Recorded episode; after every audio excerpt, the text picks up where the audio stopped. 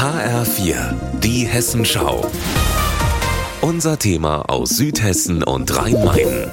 Ich bin Wolfgang Hetfleisch und unternehme eine kleine Radtour auf Hessens erstem Radschnellweg, also auf dem Teil, der schon existiert. Dieser Radschnellweg soll ja Darmstadt und Frankfurt verbinden. Bislang gibt's aber erst acht Kilometer zwischen dem Darmstädter Stadtteil Wixhausen und der Stadt Langen. Und auf diese acht Kilometer begebe ich mich heute mal, um ein bisschen zu erzählen, warum geht's denn so langsam voran und wie wird's in nächster Zeit weitergehen.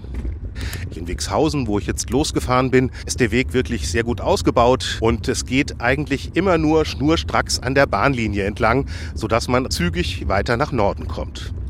Zwischendurch werde ich immer mal bremsen. Das gibt mir Gelegenheit, so ein bisschen zu erklären, warum dauert das eigentlich alles so lang. Also, als man auf die Idee gekommen ist, diesen Radschnellweg zu bauen, hat man sich entschlossen, wir machen das Stück für Stück in Abstimmung mit den Kommunen, durch die dieser Radweg führt. So, und jetzt wieder rauf aufs Fahrrad und weiter geht's. Ich bin am Kreisel am Ortseingang von Egelsbach. Ein Kreisel, der es zu einiger Berühmtheit gebracht hat. Der ist so geplant worden, dass der Bus da nicht rumkam und deswegen musste er umgeplant werden. Es zeigt, was eben auch schiefgehen kann. Und wieder los, das nächste Stück wartet schon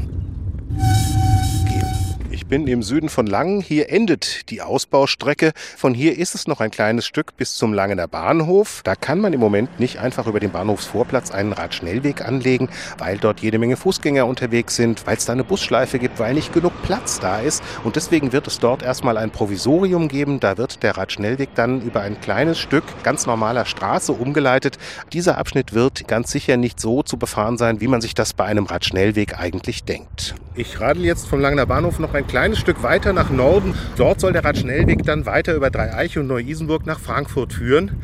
Ein paar hundert Meter nördlich des Langener Bahnhofs geht es zu einer Unterführung runter und der Radweg, der muss hier queren und das soll über eine Fahrradbrücke erfolgen. Da ist ein Planungszeitraum bis Ende 2024 genannt. Also es wird noch ein paar Jahre dauern, bis aus den jetzt acht Kilometern wirklich mehr als 30 geworden sind. Also wirklich der Radschnellweg zwischen Darmstadt und Frankfurt. Für den Moment aber muss es zum Ende dieses Radausflugs heißen Wolfgang Hetfleisch Langen.